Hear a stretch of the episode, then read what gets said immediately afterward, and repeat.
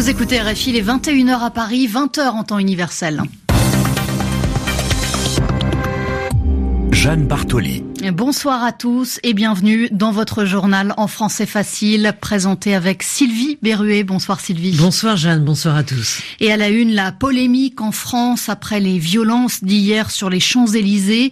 Matignon reconnaît ce soir des dysfonctionnements dans le dispositif de sécurité.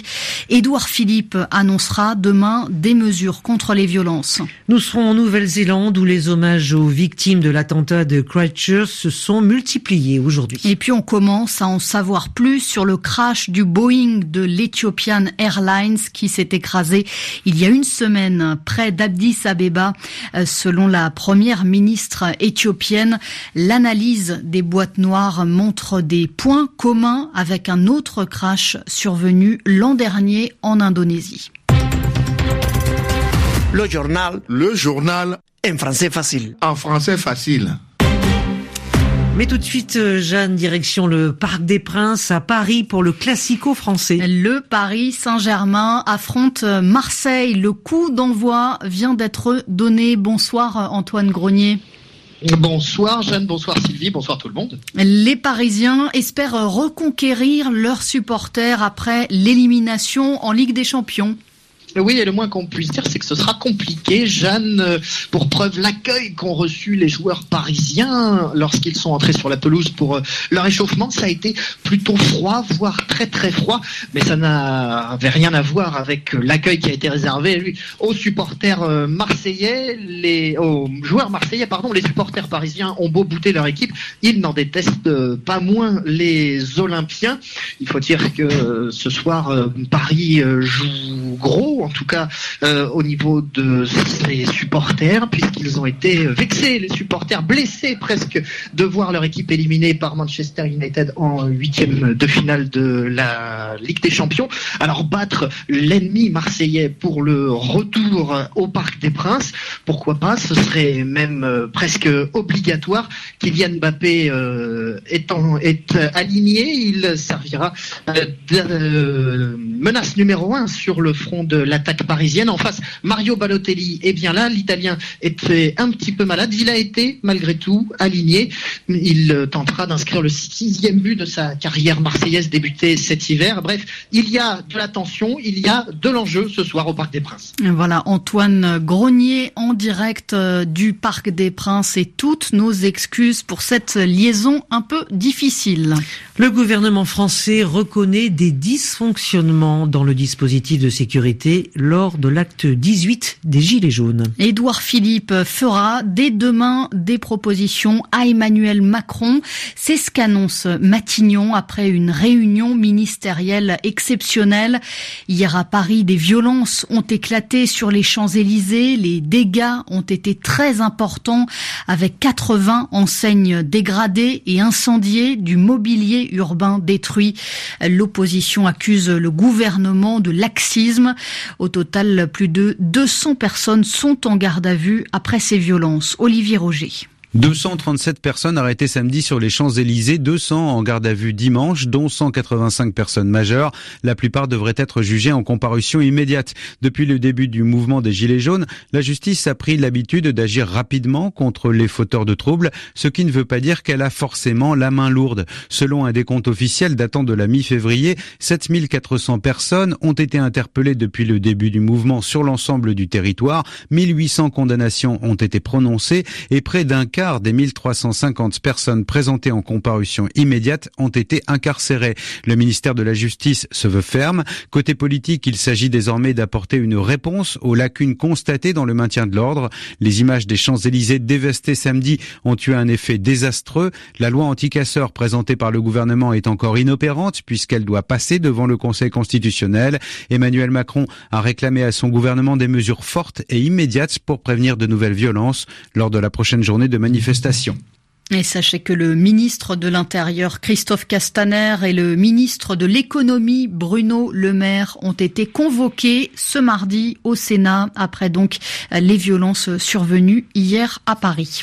En Israël, la Cour suprême annonce avoir invalidé, c'est-à-dire rejeté la candidature du chef du parti d'extrême droite Force juive. Oui, Michael Ben Hari est accusé par le procureur général d'Israël d'incitation au racisme anti-arabe.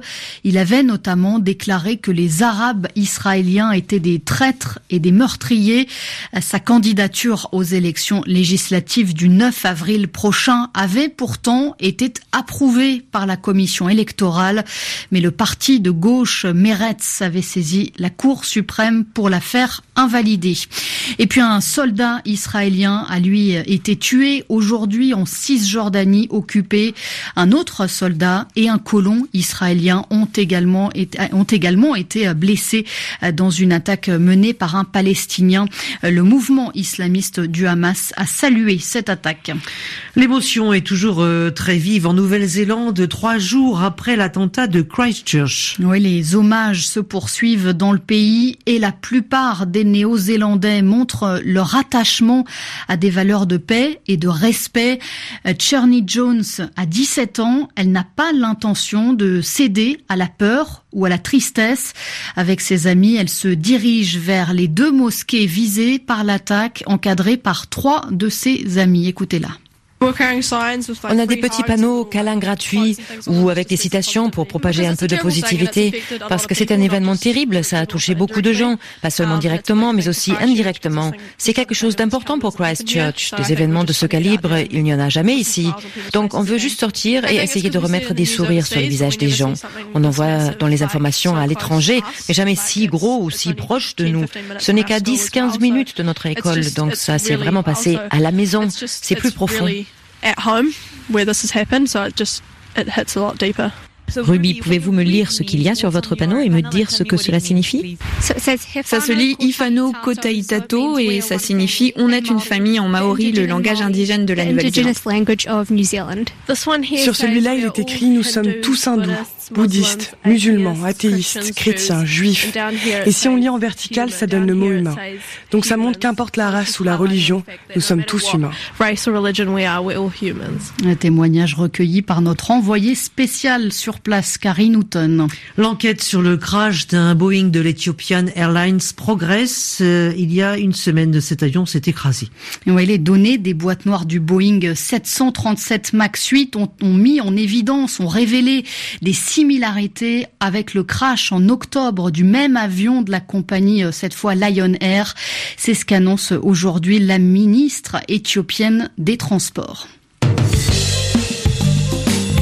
Et tout de suite, c'est l'expression de la semaine avec Yvan Amar. La marche du siècle, voilà ce qui a marqué le week-end. Il s'agissait de pousser les gouvernants, ceux qui ont du pouvoir, à lutter plus fortement contre le dérèglement climatique ou le réchauffement de la planète. Il s'agissait de favoriser toutes les actions humaines qui permettent ces évolutions. Alors, on parle de marche du siècle. C'est un bon titre hein, qui montre l'importance de la manifestation, l'importance qu'elle a, mais aussi l'importance qu'elle se donne, parce que les marcheurs sont bien conscients de participer à une action primordiale, très importante, qui implique beaucoup de monde, c'est-à-dire qui concerne, qui intéresse beaucoup de monde. Alors, la marche du siècle, ça peut être compris comme la marche la plus importante du siècle. Oh, le siècle n'est pas encore très avancé, hein, 19 ans. Est-ce qu'on peut dire que c'est la démonstration de force la plus importante dans ces 19 années? En tout cas, ça donne du poids à la chose. Mais on peut aussi comprendre l'expression d'une autre façon. C'est peut-être, dans l'esprit des organisateurs, la marche la plus importante pour le siècle dans lequel nous vivons. En tout cas, ce type de formule, on le trouve souvent pour souligner quelque chose, pour lui donner la première place dans une certaine période. On parle de l'homme du jour, de l'événement de la semaine, du film de l'année. Alors là, on va jusqu'au siècle pour montrer aussi qu'on se soucie d'un temps assez long L'évolution climatique, en effet, ne bouleverse pas une histoire de quelques années, mais elle peut changer un mode de vie qui était celui des humains depuis des centaines d'années, c'est-à-dire en fait depuis déjà des siècles. Et on peut enfin rappeler, euh, même si beaucoup euh, étaient trop jeunes pour s'en souvenir, que La Marche du siècle a été le nom d'une célèbre émission de télévision française qui s'interrogeait sur les grands sujets de société. Comment marche le siècle? Ça compte aussi dans le choix de ce nom. C'était Yvan Amar pour l'expression de la semaine. Et c'est ainsi que se termine votre journal en français facile.